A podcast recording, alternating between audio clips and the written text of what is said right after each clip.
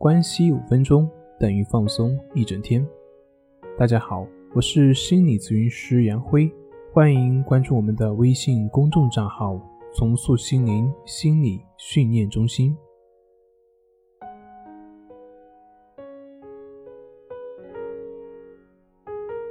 今天要分享的作品是：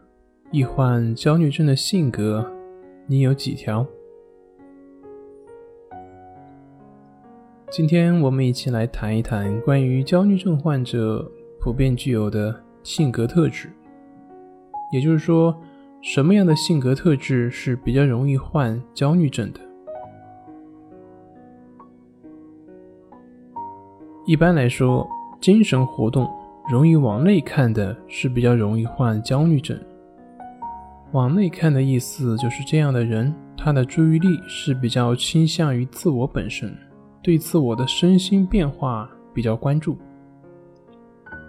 那么具有这种特质的人呢，他比较喜欢自我反省，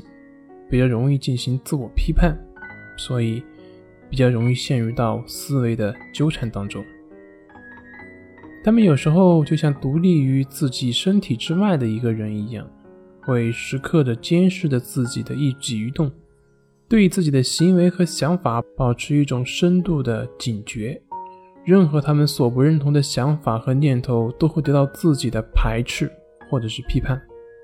除了我上面所说的对自己的内在过于关注之外，还有一种就是他有比较强烈的自我发展要求，或者说是比较具有完美主义倾向。他们对自己的身心状态，或者是工作，或者是生活等等方面的要求比较苛刻，很容易把一些小的事情放大，然后。变成自我攻击，过度的完美主义就会容易导致对于症状的过度的关注，这就会让一个人陷入到内心的冲突当中，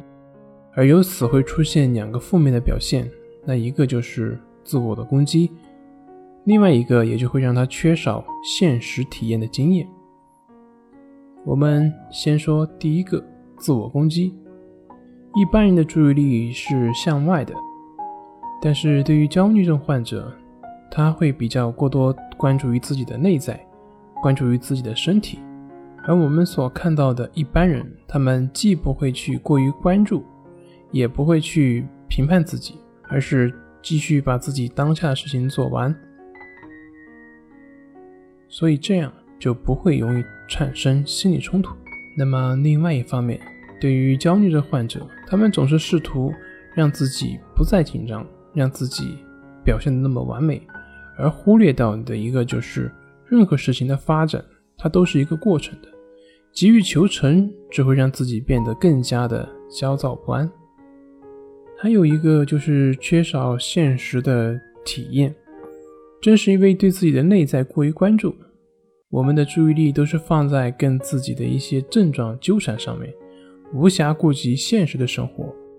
而一次又一次的压抑，一次又一次的挣扎，只会让人陷入到更深的不安以及烦躁当中。那么这种特质呢，会影响到本人的现实生活，最后的结果就是，不仅是内在冲突不断的加剧，外在的现实生活也会陷入到混乱。就这样，内在的和谐不断的恶化，最后陷入到恶性循环而无法自拔。好了。今天就分享到这里，咱们下回再见。